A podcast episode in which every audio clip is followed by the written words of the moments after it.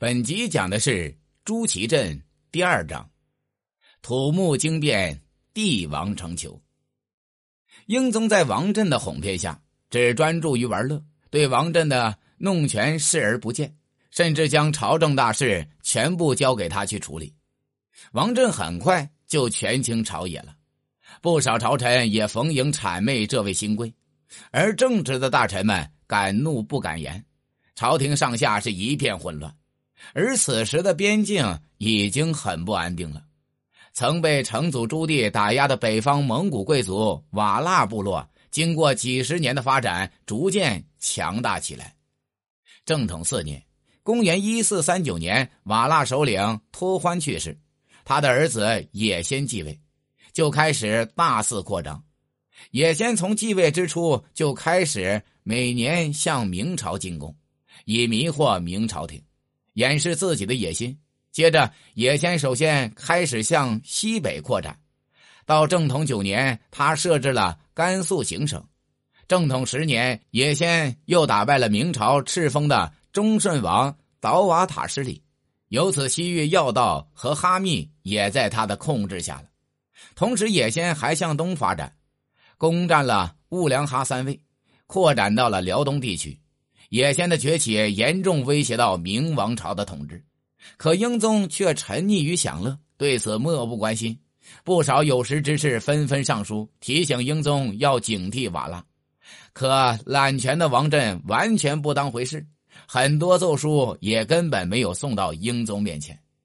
正统十四年二月，野先又遣使来明朝进贡马匹，他们像以前一样，两千人的共使团谎报为三千人。以冒领赏赐，王振以前对此都是睁一只眼闭一只眼，可这次他一时心血来潮，想要显示自己的权威，就命礼部按实际人数给赏赐，还自作主张将马匹的价格减去了五分之四。使团回到瓦剌后，向野先做了汇报，野先勃然大怒，就借口明朝曾答应将公主嫁给他的儿子，最后却失信了。于这年七月起兵，向明朝腹地大举进攻。驻守塞外的明军早已多年不休战备，根本没有战斗力。野先的瓦剌军一路横扫明军的各个城堡，很快就将塞外的最后一座城堡大同城围的是水泄不通。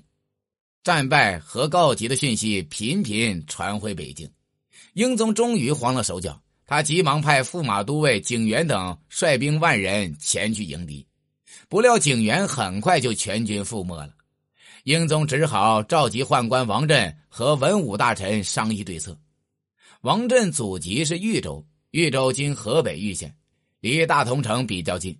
他担心自己在老家的大批田宅财物会遭到破坏，就极力怂恿英宗御驾亲征。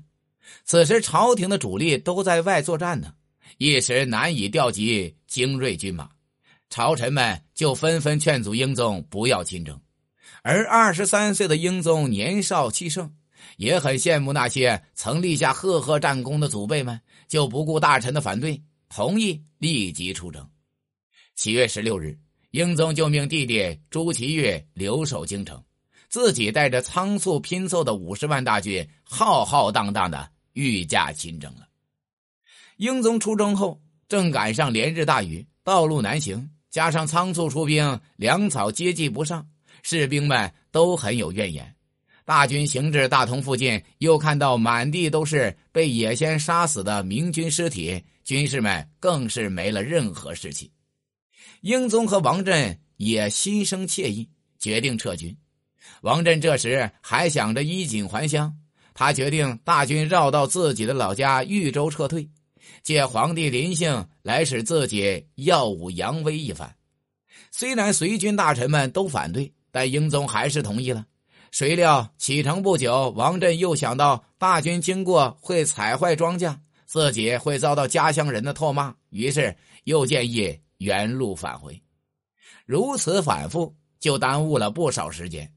正统十四年（公元一四四九年八月十三日）。英宗带着大军来到怀来城外的土木堡，怀来今河北怀来，因为辎重车辆还没有到，王振就下令原地扎营。十四日，瓦剌军就追上了明军，也先连夜包围了土木堡。土木堡是宣府通向居庸关的重要驿站，位于狼山西路，周围是连绵起伏的群山，地势很高，根本没有水源。土木堡南十五里的一条河是唯一的水源，已经被瓦剌军控制了。明军就地掘井两丈多深，也没有找到一滴水。到了十五日，明军士兵和战马都已断水两日了，饥渴难耐。野先占尽了优势，却并不焦躁。他派使者前往明军营讲和，并命军队后撤，佯装退兵，以麻痹明军。英宗深陷困境，自然巴不得讲和，也派人随瓦剌使者去野仙营里议和。英宗见瓦剌撤军，就立即下令移营取水。